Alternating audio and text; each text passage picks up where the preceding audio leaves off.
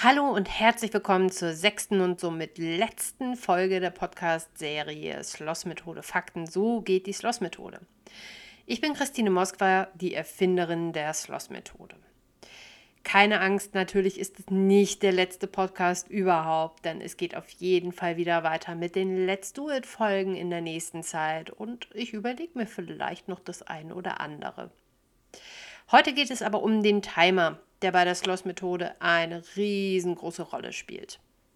Und auch wenn der Timer an sich ja nur eine klitzekleine Sache ist und ich in den letzten Podcast-Folgen wirklich viele Sachen mehr behandelt habe, benötigt tatsächlich dieser Punkt eine eigene Podcast-Folge. Denn ich weiß, dass sehr, sehr viele Leute, die die Sloss-Methode anwenden, irgendwann anfangen, intuitiv das Ganze anzuwenden und den Timer gar nicht mehr zu benutzen, was man auf gar keinen Fall machen sollte. Aber das erkläre ich dir gleich alles auf jeden Fall in dieser Folge. Ich fange jetzt einfach mal an. Wie du die Schlosszeit errechnest, kannst du natürlich in der zweiten Folge der Podcast-Serie hören oder auch bei Instagram finden. Such dort einfach nach Schloss-Methode. Den Link zu meinem Profil und alles andere habe ich wie immer in der Podcast-Beschreibung auch verlinkt. Wenn du nun deine eigene Schlosszeit errechnet hast für jeden einzelnen Raum, dann kannst du jetzt Folgendes damit tun. Einmal kannst du die Seite aus dem 14-Tage-Workbook, wenn du dieses hast, mit der Liste, wo du das alles einträgst, herausschneiden bzw. ausdrucken, wenn du das Workbook als PDF hast und dann, so wie ich auch, an deine Putzkiste zum Beispiel kleben. So hast du immer einen Überblick über deine Zeiten. Oder aber du speicherst dir alle Zeiten in deinem Handy ab. Tatsächlich habe ich auch das. Also ich habe beide Möglichkeiten für mich gewählt.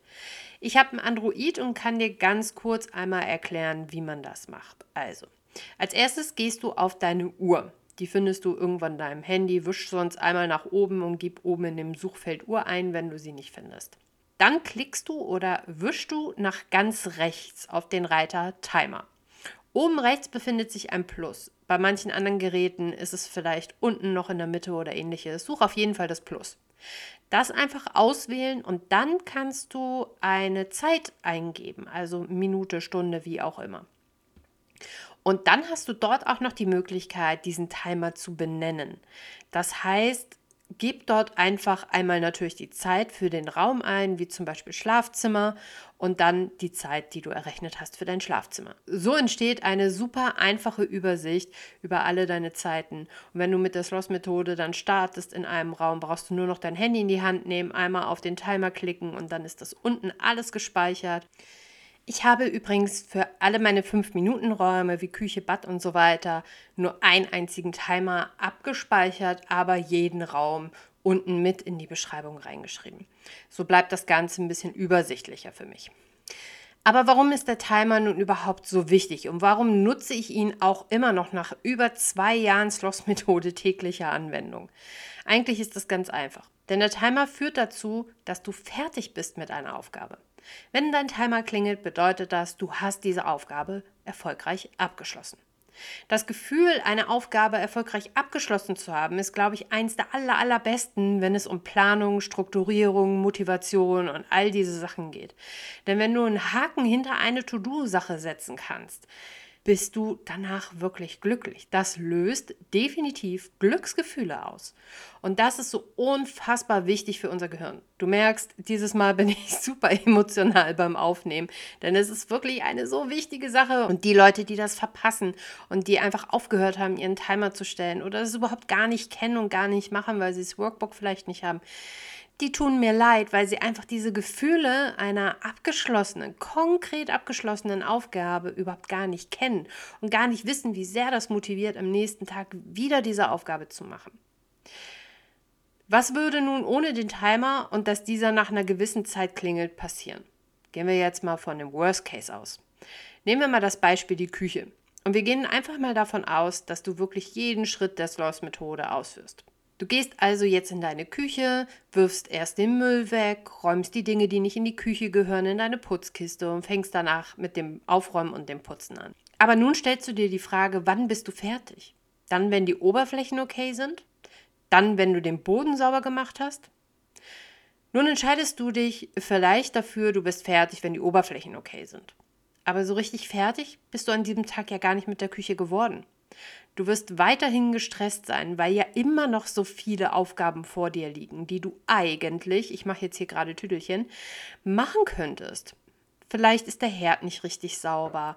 Du hast noch Flecke an den Schränken, die du nicht abgewischt hast. Oder Krümel auf dem Boden, die du nicht weggemacht hast. Also wirst du am Ende des Tages nicht das Gefühl haben, dass du heute etwas geschafft hast. Nein, ganz im Gegenteil. Du wirst nur an die Dinge denken, die du nicht geschafft hast.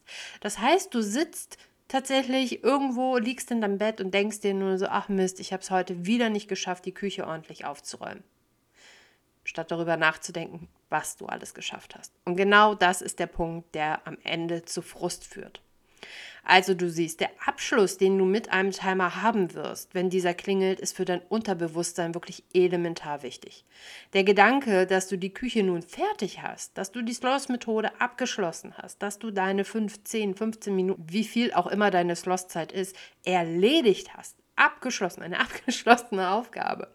Und wenn du dich dann dazu entscheidest, an diesem Tag vielleicht noch den Herd zu machen, die Krümel zu machen oder irgendeine andere Aufgabe zu machen, dann hast du diese Aufgabe sogar noch als Bonus obendrauf erledigt. Und du wirst stolz auf dich sein, dass du sogar noch mehr geschafft hast. Das heißt, am Ende des Tages mit Timer liegst du im Bett und denkst, geil, ich habe heute die Küche geschafft und habe sogar noch zusätzlich etwas erledigt, obwohl du vielleicht genau dieselben Aufgaben gemacht hast. Also ich bin, ich sitze hier und ich habe ein bisschen Gänsehaut, weil ich möchte euch gerne anschreien. ähm, für mich ist das wirklich eine riesen, riesengroße Sache, dieser Timer. Und ich versuche immer wieder daran zu erinnern, wie wichtig das ist. Ich zeige das in meinen Stories bei Instagram oder ähnlichem. Komm da, by the way, auf jeden Fall mal vorbei und folg mir, Sloss-Methode. Alle wichtigen Links stelle ich dir auf jeden Fall in die Beschreibung vom Podcast mit rein. Also Instagram, die Website, wo du das 14 Tage Workbook herbekommst, mein YouTube-Channel und so weiter. Aber halte ich fest, das war definitiv noch nicht alles. Du hast vielleicht schon den Begriff der zeitlichen Verknappung gehört. Das bedeutet, dass du nur eine gewisse Zeit für eine Aufgabe zur Verfügung hast und dadurch dir einen inneren Druck irgendwie aufbaust. Diesen Druck, der durch den Timer entsteht, nutzen wir bei der Sloss-Methode, aber so, ja, dass es nicht in Stress ausartet. Wie schon in der zweiten Podcast-Folge beschrieben, ist die Sloss-Zeit, wenn du sie nach der Formel berechnet hast, ganz genau ausreichend für deine einzelnen Räume. Das ist wirklich schon unfassbar oft getestet worden ähm, und es hat bisher immer geklappt. Wenn es bei dir nicht passt und die Zeit entweder zu wenig oder zu viel ist oder ähnliches, dann schreib mir auf jeden Fall einmal bei Instagram. Ähm, das würde ich gerne erfahren und dann den Grund des Ganzen gerne herausfinden. Aber ich glaube, jeder von uns kennt das. Man ist gerade am Aufräumen und Putzen und fängt irgendwann noch an, dies oder das zu machen. Statt wie geplant die Küche aufzuräumen, sitzt man plötzlich am Küchentisch und blättert das Prospekt durch, das man gefunden hat. Oder ganz im Gegenteil, du stehst in dem Raum und dadurch, dass du denkst, dass ja etwas ganz, ganz viel Zeit in Anspruch nimmt, fängst du gar nicht erst an. Wie auch immer, durch den Timer gehst du diesen ganzen Motivationskillern wirklich aus dem Weg. Bitte glaube mir, ich erzähle wirklich keinen Quatsch. Probier das unbedingt aus. Nun möchte ich nochmal darauf aufmerksam machen. Wenn du die Methode schon anwendest, dann lass es bitte niemals aus. Ich glaube, das habe ich mehr als deutlich gerade schon gesagt, den Timer zu stellen. Denn irgendwann wirst du ohne den Timer aus diesem Druck der zeitlichen Verknappung in alte Muster verfallen. Ich kenne das tatsächlich selber von mir. Ich habe irgendwann, dachte ich mir, ja gut, ich habe mir eine tolle Routine jetzt angewöhnt. Ich weiß schon, wie lange ich was wie machen muss. Ich weiß, was ich schaffe in den fünf Minuten äh, Badezimmerküche, wie auch immer.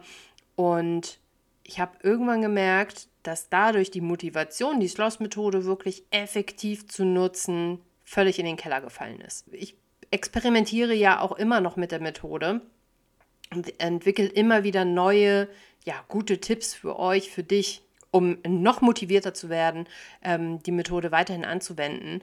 Und ich muss sagen, das ist wirklich eins der Sachen, wo ich sage, never do it. Nutz den Timer, auch wenn es ja, nervig ist oder du denkst, du brauchst es nicht mehr. So, das war jetzt sehr viel Emotion heute für mich. Ich hoffe, dir hat die Serie So geht die Sloss-Methode, Sloss-Methode, Fakten gefallen. Und wenn du nun noch Lust hast, die Methode wirklich Schritt für Schritt beigebracht zu bekommen, dann hol dir auf jeden Fall das 14-Tage-Workbook für die Sloss-Methode. Hier erfährst du nicht nur alles über die Methode, sondern du lernst auch deine eigenen Ansprüche an dein Zuhause kennen. Also es ist nicht nur der Schritt für Schritt Fahrplan, das musst du dann und dann machen, sondern es beinhaltet auch noch so viel mehr. Denn oftmals wissen wir gar nicht, was wir eigentlich wollen und orientieren uns an ja, dem Zuhause von Freunden, Familie, aus dem Fernsehen, von Instagram oder ähnlichem, aber das sind gar nicht wir. Den Link für www.sloss-methode.de, wo du das Workbook findest, den Faultierkalender findest, die Checkliste findest für die Sloss-Methode und noch ganz viele andere Sachen mehr, findest du auf jeden Fall in der Podcast-Beschreibung. Ich wünsche dir jetzt noch einen wundervollen Tag und denke mal daran, bleib immer fleißig faul.